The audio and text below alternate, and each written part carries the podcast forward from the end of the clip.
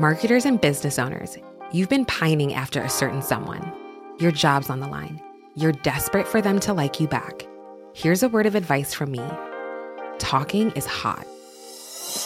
Just you and them, finally alone, like us two right now. Maybe under the duvet, headphones on, one on one. Podcast advertising is proven to be one of the best ways to catch their attention.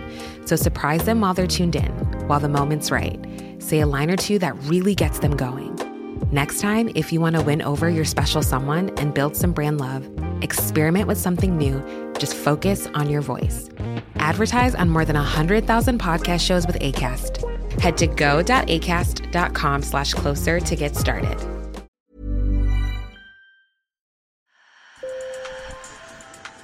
Bonjour. Hello. Hola. Marhaba bikoum. Sur le fil, Le podcast d'actu de l'AFP. des nouvelles choisies pour vous sur notre fil info. Il y a un an, Massa Jina Amini, une jeune kurde iranienne de 22 ans, était arrêtée par la police des mœurs à Téhéran. Il lui était reproché de ne pas respecter le code vestimentaire de la République islamique d'Iran. Elle est décédée trois jours plus tard. Sa mort a déclenché un mouvement de protestation qui a duré de longues semaines et a rassemblé femmes et hommes. Selon l'ONG norvégienne Iran Human Rights, la répression de ces manifestations a fait plus de 500 morts. L'Iran a pendu 7 hommes dans des affaires liées à ce soulèvement et des milliers de personnes ont été arrêtées. Mais le mouvement reste vivant, selon des expertes que nous avons interrogés. Des manifestations sporadiques se poursuivent et la diaspora tente de s'organiser.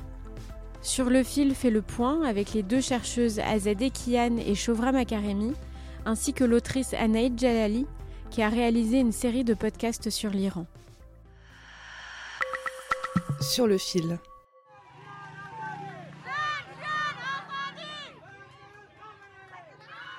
Jinjian Azadi. Ce slogan, qui signifie Femme, vie, liberté en kurde, fait le tour du monde depuis octobre 2022.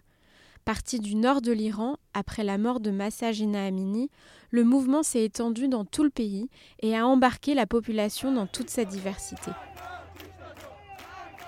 La sociologue franco-iranienne Azadeh Kian assure qu'il est révolutionnaire, car il s'agit d'une contestation en profondeur d'un régime qui s'est durci depuis 2021.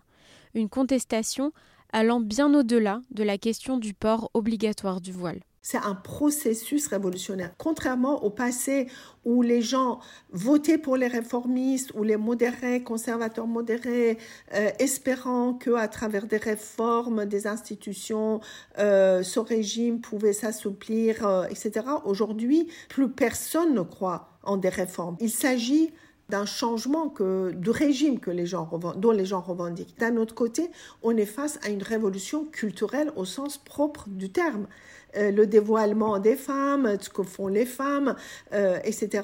Et, et, les jeunes hommes aussi d'ailleurs. Tout ça, aspiration à la liberté, à la démocratie, à l'égalité, justice sociale, tout ça, ça montre des signaux euh, des revendications euh, pour des changements profonds, mais c'est un processus qui va prendre du temps. On constate que depuis l'année dernière, malgré la répression, ces revendications ont persisté et continuent à, continuent à exister de plus belle. Dans énormément de grandes, petites, moyennes et même petites villes, on constate euh, des femmes, en particulier des jeunes, mais pas que des jeunes, qui refusent euh, de porter le voile au risque hein, d'être arrêtées, emprisonnées, violentées, violées même.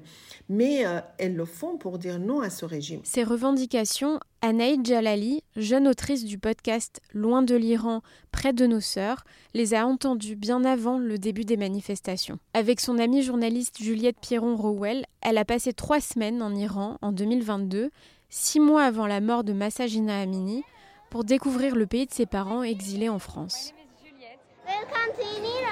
Merci, merci. Elle s'est rendue dans plusieurs villes et en zones rurales et m'a raconté qu'elle avait constaté une insatisfaction profonde. La colère était juste tellement grande. Dès qu'on allumait le micro, les gens y parlaient de politique. Et, euh, c'était constant. À chaque fois qu'on qu s'asseyait à une table avec quelqu'un, et puis même dans la rue, quand les gens nous venaient, nous voir, euh, c'était soit pour parler de l'eau, euh, parce qu'il n'y a plus d'eau, soit pour parler de l'économie, soit pour parler des droits des femmes, parler du fait que à l'école, on fait dire des slogans, on fait une propagande islamiste extrêmement grande. C'est des choses extrêmement concrètes, le fait qu'on ne puisse pas avoir de chien. Elle a aussi découvert une partie de cette jeunesse iranienne qui aspire à vivre autrement. 24 heures après mon arrivée, on allait dans une soirée euh, d'Iraniens. Une phrase revient plusieurs fois dans son podcast. Ouais, bien sûr, bien sûr. Oui, c'est un peu dans le privé. La différence, c'est ça. C'est tout en privé. Les jeunes en Iran sont les jeunes de partout, avec la même diversité, avec les mêmes aspirations. Et la difficulté, c'est qu'en en fait, il y a des réalités politiques qui les empêchent qui fait que euh, des objectifs, malheureusement, deviennent des rêves. Tu n'es jamais pas iranien. Quand tu es iranien, ça vient toujours avec toi. Quand il faut que tu fasses des études, quand tu veux aller à l'étranger, euh, quand tu veux euh, ouvrir un compte en banque. en fait, quoi que tu fasses, il y a toujours ce truc de oui, mais tu es iranien. Tu as ce passeport-là, tu as ce gouvernement-là. Et en fait, ça, pose des problèmes à beaucoup d'égards.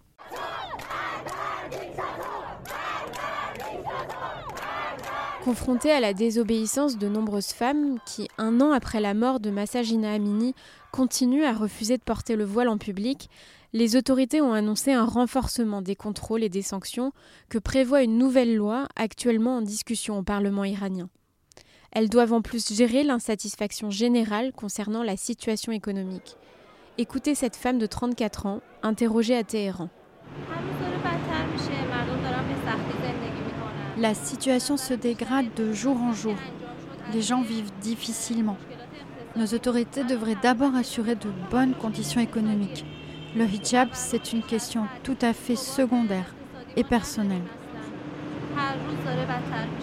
L'inflation s'est établie à 46,7% à la fin du mois d'août et le président iranien Ebrahim Raisi a affirmé au début de l'année que sa priorité était d'y remédier, tout en accusant les Occidentaux d'en être responsables en imposant des sanctions sévères à l'Iran depuis 2018.